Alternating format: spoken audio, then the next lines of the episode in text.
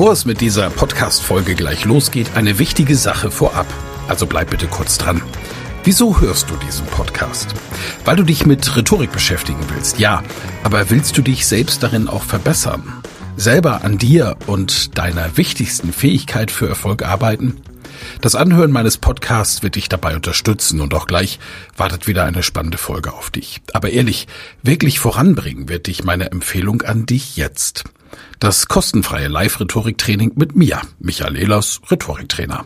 Darin erfährst du, wie du Redeangst besiegen kannst, was du tun kannst, um andere Menschen zu überzeugen, welche Tricks die Profis nutzen, um in allen Situationen Sicherheit auszustrahlen, mit welcher innovativen Methode du über dieses Training hinaus am Ball bleiben und deine Rhetorik in der Praxis trainieren kannst. Sei also dabei.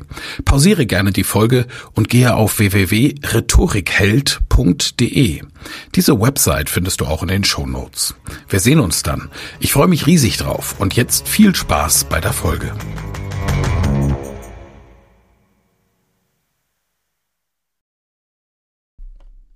Der Rhetorik-Club auf LinkedIn. Das Social-Audio-Format für UnternehmerInnen, Glückssucher und Erfolgshungrige. Ihr Gastgeber, Buchautor und Rhetoriktrainer Michael Ehlers begrüßt Sie und seine absoluten Top-Experten aus dem deutschsprachigen Europa. Heute dabei sind Heute dabei, da freue ich mich sehr, sind natürlich unsere Top-Verkaufsexperten, für mich die beiden besten, die wir in Deutschland haben. Mr. Sales Pim Self Martin Limbeck begrüße ich in der Runde. Aber nicht nur das, Stefan Heinrich. Verkaufen an Top-Anscheider ist ein absolut berechtigter Mega-Top-Seller. Und äh, beide zusammen sind verkäuferisch unschlagbar. Und zwar nicht nur, weil sie selber gute Verkäufer sind, sondern das ganze Wissen drumherum atemberaubend. Als weitere Expertengäste habe ich als Projektchefin, Projektleiterin Mona Tenjo bei uns zu Gast. Herzlich willkommen Claudia Kohnen mit Reden überzeugen, die unglaublich sanfte Stimme. Die Urlaubsstimme kommt diesmal aus Zypern und das ist Schauspielerin, Moderatorin, die sensationell das riesige Greater Festival moderiert. In Köln gerade in der Lanxess Arena souverän vor 12.000 Menschen aufgetreten ähm, demnächst wieder im Fernsehen zu sehen, weiß ich, aber eine Top-Expertin für Körpersprache und so weiter, Yvonne de Barg. Wir haben Alex Wunschel dabei, das ist zufällig der Bruder von Yvonne, aber das, der hat ein ganz eigenes Geschäft, nämlich als Mr. Voice, die Stimme himself. Mein allererster Podcast, den ich überhaupt gehört habe, ich glaube es war 2007, war Blick über den Tellerrand mit dem Gastgeber Alex Wunschel. Und seit 2008 bin ich Podcaster und Alex ist schuld. Dass das alles hier stattfindet, ist eigentlich alles Alex schuld. Und wir haben heute auch noch einen Sondergast, nämlich Holger Kahnt. Er hat eine sensationelle Agentur, die sich mit neuen Medien hervorragend auskennt. Und der liebe Holger ist nicht nur ein netter Mensch, sondern vor allen Dingen jemand, der Social Audio, insbesondere hier auf LinkedIn, LinkedIn Live, sehr nach vorne treibt. Ihr solltet natürlich, meine lieben Zuhörenden, für die wir das alle ja hier machen, unbedingt allen hier oben aus dieser Expertenrunde, die den ersten Teil des Talks übernimmt, folgen, denn da gibt es spannende Inhalte, wirklich großartigen Content. Heute geht es zum Thema, danke für den Applaus, Eckart. Heute geht es um das Thema, der Verkäufer ist tot. Es lebe der Verkauf. Und ich starte mit meinem Kurzimpuls dazu. Ich verkaufe nichts. Was natürlich nicht stimmt, weil ich ja wirklich Umsatz mache. Aber verkaufen? Nein. Dabei habe ich das mal gelernt. Und ich könnte verkaufen. Also mich ans Telefon setzen und zum Beispiel Kaltakquise betreiben. Ein innerer, eine innere Blockade sagt, lass das lieber, Michael. Weil ich festgestellt habe, dass Verkaufen heute eben auch anders funktioniert, multifunktional geworden ist und auf einmal verschwönden, verschwimmen die Grenzen zwischen Verkauf und Marketing. Marketing war ein Thema, das mich immer sehr interessiert hat. Und ich habe irgendwann mal irgendwo gelesen, diesen großartigen Satz, den ihr vielleicht alle kennt, vom Push zum Pull. Also statt in den Markt hineinzudrücken mit Kaltakquise Menschen auf sein Produkt aufmerksam zu machen, so den Markt mit Content zu überschwemmen und dabei viel von sich, seiner Persönlichkeit und seinem Expertenwissen preiszugeben, dass die Kunden von alleine kommen. Das funktioniert seit vielen Jahren gut und ich habe mein Unternehmen auch so aufgebaut, dass es genau passt für ein Jahr Arbeit, um es auf den Punkt zu bringen. Wenn ich jemanden am Telefon habe, der Interesse hat, höre ich manchmal am Schluss, also Herr Ehlers, Sie sind schon ein super Verkäufer. Und dann muss ich schmunzeln. Weil natürlich bin ich trotzdem ein Verkäufer. Das, was ich heute nicht mehr mache, ist, dass ich den ersten Akquiseimpuls setze.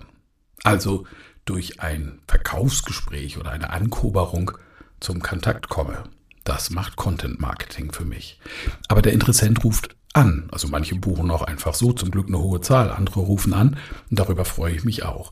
Und die freuen sich, dass nicht irgendeine Verkäuferin oder irgendein Verkäufer am Telefon ist, das kriege ich häufig gesagt, sondern ich selbst anrufe. Und ich erkläre es dann, das ist ganz einfach. Sie haben Interesse an einem Seminar, das auf Mallorca stattfindet, zu dem nur zehn Leute kommen. Ich muss ja wissen, mit wem habe ich es dort zu tun. Und da meine Seminare eine Entschuldigt bitte, das gehört sich nicht für einen Rhetoriktrainer, ich drücke das jetzt weniger bildungssprachlich aus, arschlochbefreite Zone sind, lade ich die Menschen gerne ein, von denen ich das Gefühl habe, die sind menschlich einfach schwer in Ordnung. Und dann wird das Gespräch natürlich geklost. Das heißt, ich sorge dafür, dass es zu einem Abschluss kommt. Und ja, das habe ich gelernt. Ich komme aus einer ganz harten Verkäuferschule. Direktvertrieb jahrelang dort schnelle Karriere gemacht bis in die obersten Stufe. Strukturvertrieb war es nicht, nur die erste Ankuberung sozusagen. Ähm, mal ganz kurz während der Bundeswehrzeit nebenbei und dann in den normal strukturierten Direktvertrieb gerutscht. Und ich habe es geliebt, zum Kunden zu fahren. Ich habe auch damals Kaltakquise geliebt und habe so Sachen gelernt, wie die sechs Phasen des Verkaufens. Phase 1, mentale Vorbereitung. Die Speaker nennen das heute und die Speakerin. Mindset klingt auch irgendwie sexier, gebe ich zu. Aber programmiere deinen Kopf auf Erfolg. Stufe 2. Vorbereitung und Planung. Hast du Ziele? Weißt du, wo du hin willst? Warum du verkaufst? Was brauchst du alles, um deinen Verkaufsprozess abschließen zu können? Phase 3. Entree. Für den ersten Eindruck gibt es keine zweite Chance. Wenn du mit den Kunden in Kontakt gehst, dann sorge dafür, dass dein Zielkunde zumindest, die anderen dürfen dich ja doof finden, aber dein Zielkunde, dein Wunschkunde sagt, hier fühle ich mich gut aufgehoben. Phase 4, die Bedarfsermittlung. Was will der Kunde? Wenn ich das kenne, wird das Angebot dieses Problem lösen, sofern ich es kann. Und dann die Phase 5, Demonstration und Argumentation, was ich zeigen kann, zeige ich, weil das muss ich nicht erklären. Und der Rest wird argumentiert. Und ich habe. Wir haben es gerade einmal gemacht mit einem Tesla bei uns in der Firma. Äh, dann siehst du, dass das geht. Bei Amazon gibt es auch keine Menschen mehr. Ich glaube, wir sind nach wie vor erst bei der Plattformökonomie. Und ich glaube, die Hälfte der Verkäufer, kommt natürlich auch jetzt durch die Demografie, wird weg sein. Und es wird ein Remote Sales, ein Hybrid Sales da sein, nur noch in ganz wenigen Branchen ein Key Account Thema da sein, wo es erklärungsbedürftig, sehr technisch, sehr hochpreisig ist. Ansonsten ist der Verkäufer in Zukunft ein anderer Verkäufer und wir vergessen den Online-Verkäufer. Und da sind wir bei dem, was Michael eingangs sagte, Content, dass Menschen auf mich aufmerksam werden. Aber der klassische Vertrieb, wie der Stefan, alter weißer Mann, und Michael, wir den noch gelernt haben, der ist in der Tat so gut wie tot. In der Masse. Hm. Gut, also ich würde, ich würde das nochmal dahingehend ergänzen, äh, Martin, dass äh, ich dir hundertprozentig recht gebe. Verkaufen hat viel mit Kommunikation zu tun und die Kommunikationsgewohnheiten der Menschen ändern sich, gehen in Richtung Online mehr als noch früher. Und deswegen ist natürlich klar, dass dieses inzwischen nicht mehr ganz neue Medium Internet eine wesentliche Rolle auch im Verkauf und auch im B2B-Verkauf immer mehr. Ähm, ich, würde, ich würde eine Ergänzung machen. Also ich, bin, ich würde die These insofern stützen, weil man kann nichts verkaufen. Ne? Also das, das, hat was mit Selbstverständnis zu tun. Wenn ich mir was gekauft habe, sage ich ja nicht, schau mal, was mir verkauft worden ist, sondern ich sage, schau mal, was ich gekauft habe. Und ich denke, dass ähm, das Geheimnis des Verkaufs ist mehr und mehr, auch aufgrund von einem anderen Selbstverständnis durch die Informa das Informationszeitalter, das wir heute haben. Niemand sucht mehr vergeblich Informationen, die ist zack da at your fingertips. Insofern ist dieses klassische Verkaufen, das heißt jemand ansprechen, ihm Argumente liefern, ihn informieren, das ist ziemlich tot. Es geht eher darum, jemand dabei zu helfen, eine gute Entscheidung zu treffen, hoffentlich dann für den Anbieter, den man vertritt. Also es ist mehr so eine Funktion wie ein, ja, wie ein Geburtshelfer und weniger wie so ein Drücker, ja, wie es vielleicht vor, vor 30 Jahren noch durchaus funktioniert hat. Und deswegen glaube ich, dass sich da ein bisschen das Rollenverständnis geändert hat. Also hin zu jemand, der das Verkaufen als Kommunikationsprozess versteht, wo man versteht, was der Kunde will und ihm dann, wenn möglich, genauso ein Angebot hinlegt, zu dem man nur noch Ja sagen muss. Und ja. deswegen glaube ich, dass Verkaufen, so diese Aktivität, als solche nicht mehr das Ziel sein kann. Ja, ich habe, Michael, bist du da? Ja, ich bin da. da. Doch, doch. Ja, okay, dann, dann übergebe ich an dich. Ich habe aber noch eine nee, Frage, die ich in den Raum stellen möchte. Und zwar, ähm, dass ich, ich bin immer noch der Meinung, dass wir ein Gefühl kaufen und nicht eine Technik. So, jetzt hat Tesla es geschafft, ein grundsätzliches Verlangen nach Tesla zu kreieren durch schöne Bilder, durch Technik. Aber Tesla ist ja was anderes als, als viele andere Unternehmen, die trotzdem ein, ein Gefühl und eine Begeisterung für das übermitteln wollen. Und dadurch verkauft sich ja alles. Wir sind evolutionär so programmiert, dass wir, wenn jemand begeistert ist von etwas, das auch haben wollen. Und das schaffe ich nicht über ähm, Content Marketing. Das, davon bin ich überzeugt. Aber ihr könnt mich gerne äh, eines anderen belehren. Wer möchte denn die Yvonne belehren? Ich möchte meine Schwester belehren.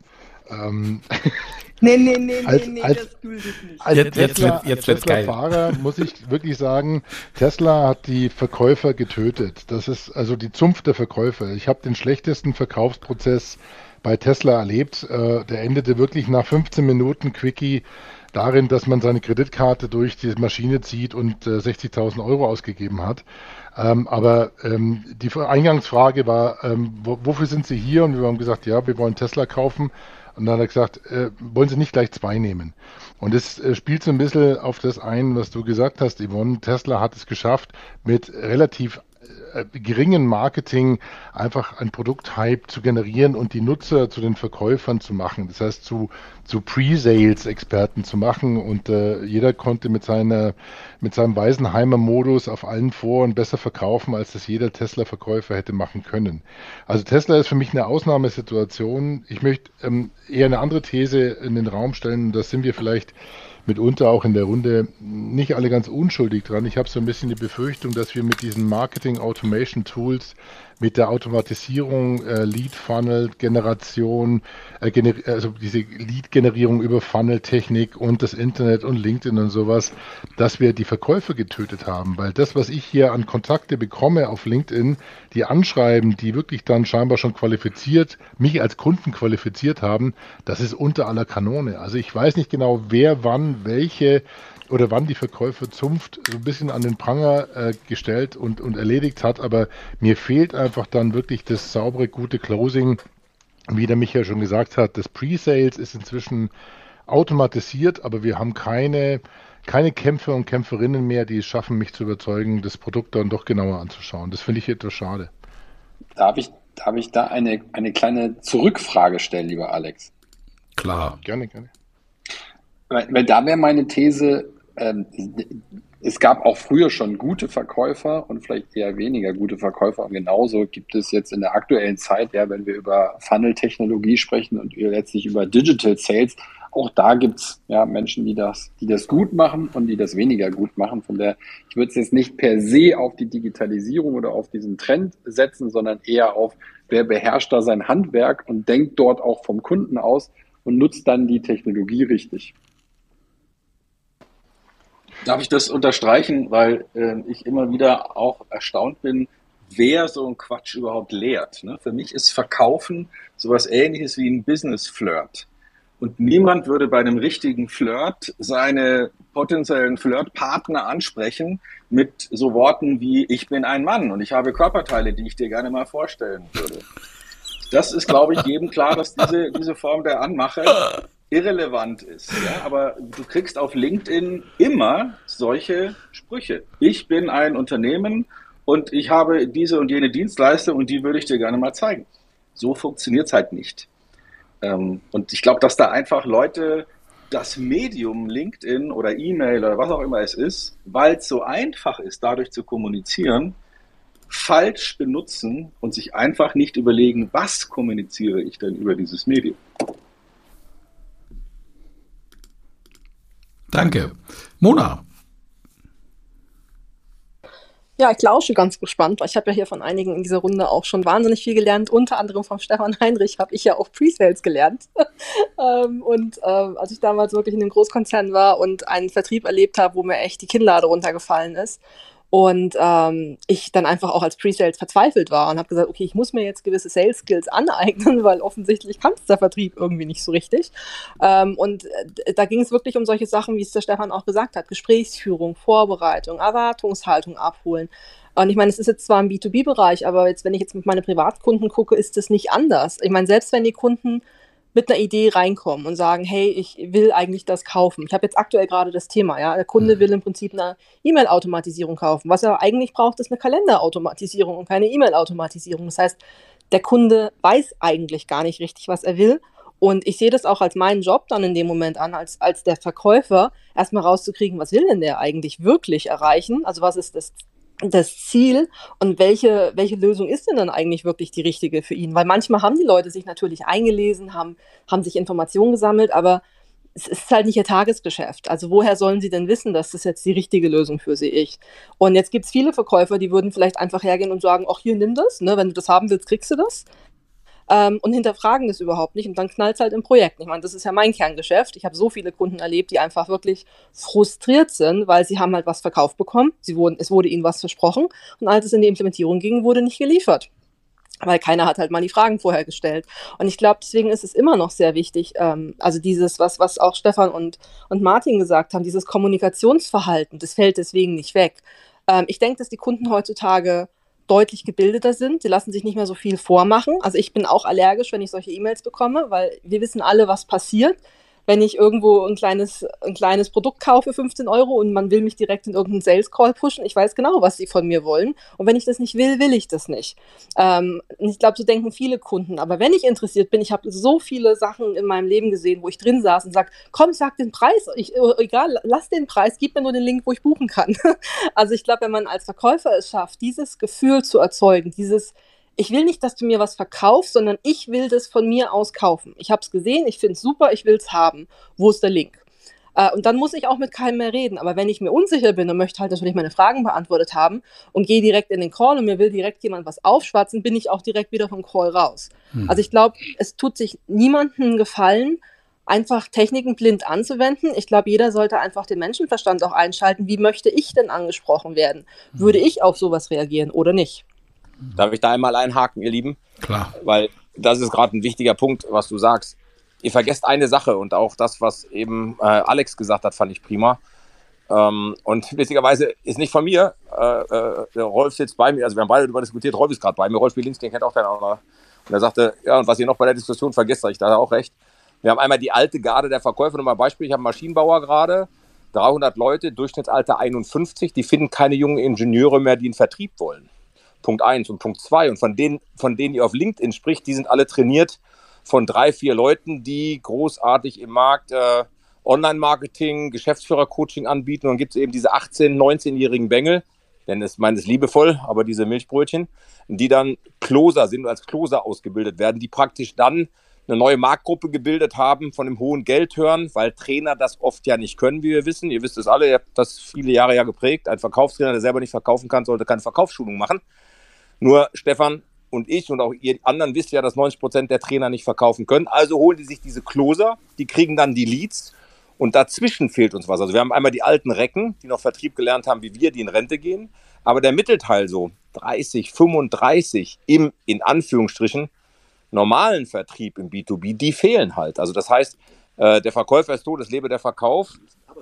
Und genau, wir haben noch den, den, den, den, den äh, Personalmangel, du kriegst die Leute halt nicht mehr nach. Und ich habe noch mit dem mhm. Professor gerade gesprochen über das neue Buch ja, der mir auch anschrieb, bei mir sitzen Leute, ich weiß gar nicht, wie die durch die Schule gekommen sind. Die können weder Grammatik noch Satzzeichenlehre und äh, studieren äh, Maschinenbau, können nicht richtig rechnen. Mhm. Ähm, und die werden auch nicht im Verkauf landen. Also das ist auch noch ein Thema, dass da keiner mehr hin will. Ne? Das ist mhm. auch ein, ein großes Thema. Ja, das kann ja auch was mit dem Image zu tun haben. Ne? Ich meine, das Image der Verkäufer war noch nie gut. Weil das Image der Verkäufer durch Direktvertrieb geprägt ist und der Verkäufer, der tot ist, ist das Modell anhauen, umhauen, abhauen. Absolut, da schreibe ich blind, was du sagst. Ja. Ein Versicherer hat an der Uni rekrutiert 1580 Gespräche letztes Jahr. Die Zahlen, halt euch fest, ein Neueinsteiger, die Selbstständigkeit für drei Jahre im Schnitt mit 80.000 Euro. Ja, du kannst natürlich mehr verdienen, reine Neukundenakquise. So, von 1580 äh, Leuten, die sie gesehen haben, sind 50 übrig geblieben. Die drei Hauptgründe, warum sie nicht angefangen haben, ist einmal Versicherung, klar. Nummer zwei, selbstständig. Und Nummer drei, das war auch ganz klasse, Neukundenakquise. So, und, und, und das sind halt Themen. Und deswegen ist der Verkauf auch tot und muss digitalisieren, weil wir keine neuen Verkäufer nachkriegen werden in der Menge, wie wir es noch kannten. Hm, Wahnsinn. Alex, ich, ja. ich, noch, ich möchte noch eine, eine, so eine kleine Emotion loswerden. Ich habe so ein bisschen das Gefühl, gerade in dem Umfeld fühlt man sich aber auch inzwischen wie so ein klassischer Hausarzt. Ähm, ein Freund von mir ist Hausarzt, der hat gesagt, er hat schon gar keinen Bock mehr, weil alle, die zu ihm kommen, wissen schon mehr als er. Und ich habe auch so das Gefühl, dass die Verkäufer, äh, dass wir dann einen Motivationsgap haben, weil ähm, alle wissen eigentlich genau, was sie brauchen, was es kostet, was der Preis vom anderen ist. Also wo hast du noch eine Challenge, die du früher vielleicht mal hattest, um überhaupt Bedürfnisse zum Bedarf werden oder moderieren zu dürfen, zu können, Erfolgs, also wirklich auch Erfolge zu feiern, wenn du es geschafft hast, weil wir natürlich in der, in der Vorbereitung dieser, dieser Bedürfnisse auch im, im Internet durch auch diese ähm, Marketing Automation oder nehmen wir ganz konkret das Thema Podcasting, war, war mein Verkaufstool Nummer eins, obwohl es gar nicht dafür, damit, dafür ausgelegt war. Aber diese Authentizität über solche Kanäle, äh, über die Kommunikation, die wir für Kunden machen, die soll es schaffen, den Kunden ja schon so weit zu konditionieren und vorbereiten, dass du eigentlich nur noch Closer brauchst. Und das ist natürlich jetzt aber auch nicht wirklich der tollste Job, wenn du nur noch closen kannst. Also dann fehlt ja auch so ein bisschen das Schnitzen. Ja, also ich habe so ein bisschen auch das Gefühl, dass die Digitalisierung da die Motivation genommen hat und ja, die Kunden einfach wirklich wie zum Hausarzt kommen und sagen, ich weiß auch nicht ganz genau, was ich brauche und was ich nicht brauche. Ähm, also gib mir nur eine Chance zu unterschreiben und gib mir den billigsten Preis. Ja, Alex, genau das ist doch die geile Herausforderung für den Hausarzt. Wenn ich da hingehe und sage, ich habe ein Knieproblem, gib mir mal eine Kniesalbe und der sagt, du ziehst jetzt auf jeden Fall mal deine Hose aus und ich gucke mir das mal selber an, der das hinkriegt, dass ich mich von dem untersuchen lasse und wir dann feststellen, dass ich vielleicht, keine Ahnung, eine Fehlbildung in der Hüfte oder in der Ferse habe und deswegen mein Knie wehtut. Das ist ja genau das, was ich von dem Hausarzt will. Ein schlechter Hausarzt wird sagen, ja, alles klar, hier ist die Kniesalbe, der nächste bitte. Ein guter Hausarzt wird sagen, ich mache die Diagnose und nicht du, lieber Patient. Und das ist ja das Coole, warum es so viel Spaß machen kann, im Verkauf zu sein. Weil einfach nur die richtige Flasche aus dem Regal zu holen, den Kunden hinzustellen und zu sagen, mach 3,80 Euro, kann ich schon verstehen, dass das keiner machen will. Ist ja langweilig. Aber die Kommunikationsfähigkeit zu entwickeln, ja, fast schon wie so ein, wie so ein Therapeut, ja, rauszufinden, was will der wirklich, was braucht der wirklich. Das ist doch das, was richtig Spaß macht an dem Job bin ich sowas von bei dir, Stefan. Und ich hatte vorhin schon auf der Zunge, als Mona ihre Ausführungen gemacht hat, zu sagen, ein guter Verkäufer ist doch immer auch ein guter Berater. Nämlich auch nochmal einen Schritt zurückzugehen und sagen, was ist denn das Bedürfnis? Und vielleicht ist, ja, genau wie du gerade gesagt hast, die Kniesalbe nicht die erste Lösung, sondern ist erkrankt vielleicht an anderen Dingen. Und das dann, also dann auch das Erlebnis zu haben, dass das Gegenüber sagt, Mensch, danke, ich fühle mich verstanden, ich werde mal irgendwie auch gefragt, mir hört jemand zu und dann ist meine These, dann wird auch gerne gekauft. Yes. Ich will die Expertenrunde schließen und dann seid ihr, liebe Zuhörenden, eingeladen. Wenn ihr wollt, könnt ihr die Hand heben und mit uns diskutieren, Fragen stellen, einen Kurzimpuls bis maximal eine Minute. Das wäre einfach fair von der ähm, Gesprächslänge her hier oben reinzusetzen. Also bitte ab jetzt könnt ihr euch melden. Das wäre sehr freundlich. Und liebe Claudia, Vielen Dank, Michael. Michael, ich weiß nicht, ob du es gesehen hast. Ich versuche für deinen Podcast gerade noch ein bisschen aufzuzeichnen. Alles gut, ich zeichne auf. Klappt, klappt alles. Klappt ah, klappt. Okay, ja. wunderbar. Mhm. Also was mir immer wieder auffällt, und da hat der Martin natürlich total recht, wenn man junge Leute hat, die Closer sind, die haben ihren einstudierten Leitfaden und die konzentrieren sich gar nicht darauf, wie redet jemand, wie reagiert jemand und sind selbst meistens so einstudiert und haben das Gefühl nicht dabei. Also die hören dem Menschen nicht wirklich zu und kommen nicht in den richtigen Moment hinein, sondern sie rattern quasi das runter und dann sind sie nicht so glaubwürdig und man hat das Vertrauen nicht so. Die mhm. Menschen unterschätzen den Gewinnbringer Stimme ungemein. Denn der schafft ja auch die Vertrauensbasis. Wenn ich jetzt Experten höre wie euch, das spürt man ja schon, wenn die Menschen reden, dass sie dahinter stehen.